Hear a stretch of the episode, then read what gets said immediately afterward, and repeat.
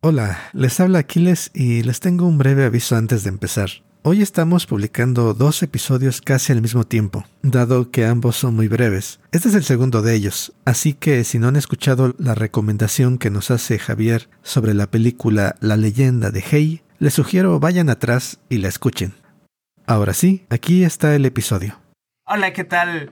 Espero se encuentren muy bien. Bienvenidos a otro episodio de Diakefo, Filosofía y Anime. Bueno, hoy nos encontramos con Aquiles, que hoy nos va a hacer una recomendación de un anime de los 2000. Este anime fue bastante famoso durante su tiempo. Y bueno, Aquiles, ¿por qué no nos cuentas de qué anime hoy nos vienes a hablar? Hola, ¿qué tal? ¿Qué tal, Lalo? Hola a todos los que nos escuchan. Gracias por acompañarnos como siempre. Y pues sí, este es un anime, digamos que es uno de los clásicos, en mi opinión, por supuesto. Mushishi es un anime que mm, eh, fue famoso en su tiempo, aunque quizás no tan popular como otros, eh, a pesar de su fama, porque es un anime que tiene un tono que podríamos llamar quizás más adulto. No está dirigido a niños, definitivamente. Ni es un anime con peleas espectaculares, sino más bien es, es un anime como contemplativo. Es como, no sé si llamarlo una, un tipo de meditación, ver sus paisajes. Es un anime que transcurre en la naturaleza. Es un anime del que yo creo que pues, se podría hablar hay episodios, es un anime que no lleva un arco así general de la historia, no hay un enemigo al que derrotar a lo largo de los episodios, ni el protagonista tiene un, no sé, un objetivo épico en su vida que está tratando de alcanzar o de incrementar su poder, sino es un anime en el cual cada episodio es una historia que puede vivir por sí misma. Es como una serie de relatos, de un cuento corto cada episodio, pero que vale mucho la pena ver. Y como decía, es un anime que nos presenta frente a la naturaleza de forma tranquila y pausada, permite apreciar belleza en pequeños detalles, y para aquellos interesados en, este tono de anime, que no, lleva peleas ni conflictos interpersonales dramáticos, e incluso para aquellos a los que les interese, yo creo que este anime presenta la oportunidad de ver a un anime en el cual el anime examina la, relación con el mundo de allá afuera, la relación con la naturaleza, con lo no humano una buena parte de, del anime es ver al protagonista que se llama Ginkgo eh, caminando a través de los bosques, las praderas, en el Japón del siglo XIX me parece, y observando lo que ocurre ahí con los seres vivos, con los animales y también con personas que viven en lugares rurales. Y buena parte de, de, la historia es de lo que vemos en la pantalla, es estos escenarios y las criaturas que aparecen en estos escenarios que se llaman mushi. Los mushis son criaturas vivas. Quizás en otro anime los llamarías espíritus o seres astrales, pero aquí se presentan como criaturas vivas que son más antiguas que las plantas, los animales, más antiguas incluso que las bacterias, como la forma de vida primigenia en el planeta y cómo las personas se relacionan con esas criaturas. Es una parte de la fundamental de la historia de Mushishi. Y yo creo que para hacerles una... Como punto de referencia está Hayao Miyazaki. Muchas de sus películas de estudio Ghibli, las clásicas como La princesa Mononoke, la cual ya hemos hablado en el podcast, tratan sobre la relación con la naturaleza. Pero en tanto que, no sé, las películas de Ghibli son como para todas las edades, Mushishi para un público más adulto quizás, de joven a adulto, por su mismo eh, ritmo que no es de acción ni es espectacular, pero sin embargo trae muchas de las mismas preguntas. Suena bastante interesante, Aquiles. Este tipo de animes que a lo mejor no estamos bastante acostumbrados a ver, como bien ya comentabas, el hecho de que a lo mejor no tenga peleas, no tenga esta trama que, que nos mantiene al filo de nuestra silla, en la cual decimos, no, pues qué va a pasar, este, cuáles son los sentimientos que esta persona tiene sobre los otros, pero que creo que también es bastante interesante el hecho de que acabas de comentar de que cada episodio es una nueva historia. Eso también es algo bastante inusual, pero también bastante interesante. Y creo que una de las cosas en las que me hace pensar es este hecho. ¿Qué tipo de historias nos podemos encontrar en cada episodio?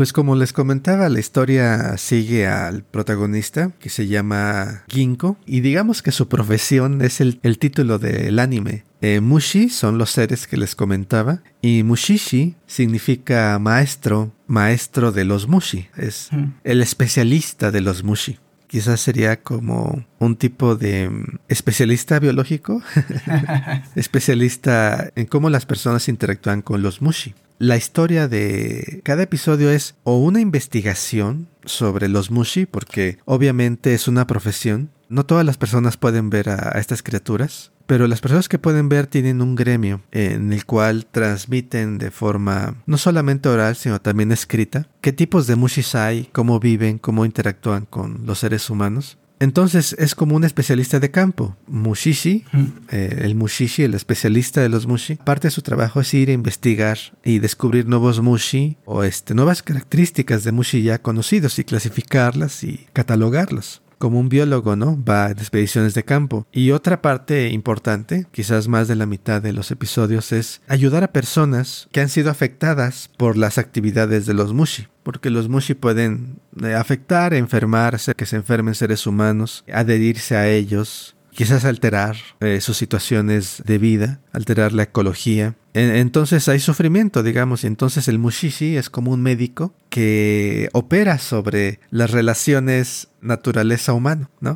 Va y resuelve estos conflictos interespecie, digamos, usando su conocimiento.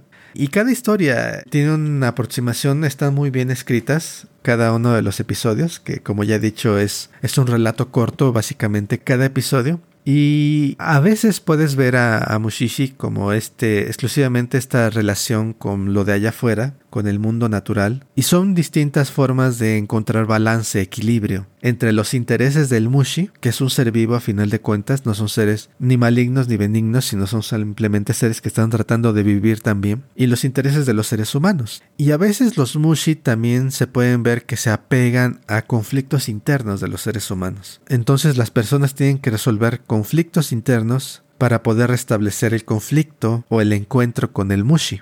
Entonces, en momentos pueden verse como una meditación, quizás, el episodio con cómo nos relacionamos o cómo, cómo vemos al mundo natural o otros seres vivos. Y a veces es eh, una meditación sobre cómo nos relacionamos con nosotros mismos. Y es en este tono tranquilo, digamos, mesurado. Y lo hace bastante interesante. Y es como, a pesar de que puede presentar a veces con situaciones de vida o muerte, muchas veces es una como ya he dicho, ya he usado la palabra, una meditación tranquila sobre la naturaleza de ciertos conflictos internos y externos. Es muy interesante y yo creo que básicamente si un día tenemos oportunidad de hablarlo más a fondo, o quizás, no sé, eh, si hay oportunidad de, de hacerlo por mi cuenta, vale la pena tomar un episodio y nada más hablar sobre lo que ocurre en ese episodio desde una perspectiva filosófica. Y hay muchos, hay dos temporadas y me parece que hay un par de películas por ahí. Muy recomendable.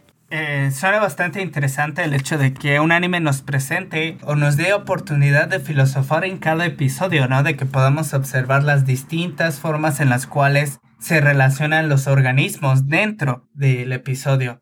Como bien comentabas, esta idea de, del mushishi y de los mushis con las personas, ¿no? Creo que se me hace una muy buena recomendación, pero creo que a veces no sé cómo se encuentren nuestros pod escuchas en relación a tiempo.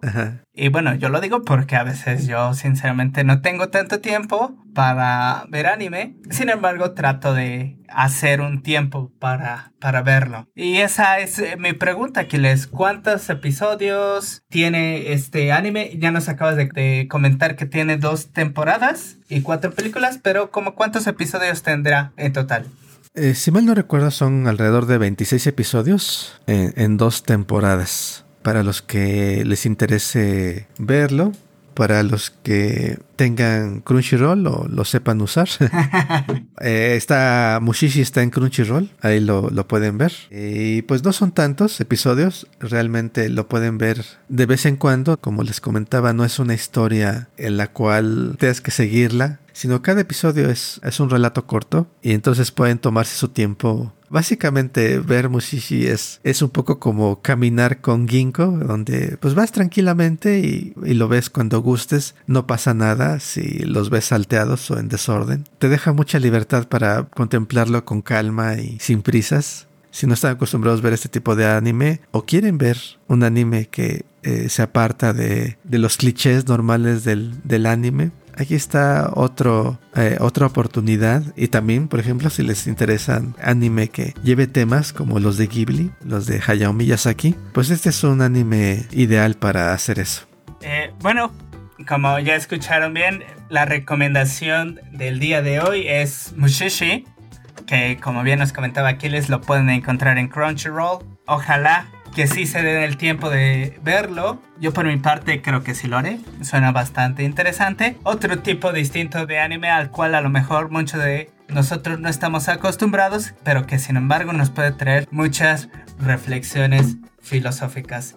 Y bueno, como ya saben, si se sienten con el ánimo de compartir todos los pensamientos, todas las ideas que Mushishi les traiga, pues escríbanos y coméntenos. y compartan todas sus opiniones con nosotros en todas las plataformas que tenemos, como son Facebook, Instagram y YouTube. Y pues recuerden que en todas ellas nos pueden encontrar como Diáquefo, Filosofía y Anime. Así es, también pueden hacerlo directamente escribiéndonos a nuestro correo electrónico filosofía y anime filosofía y anime también está nuestra página web donde pueden encontrar todos nuestros episodios publicados a la fecha.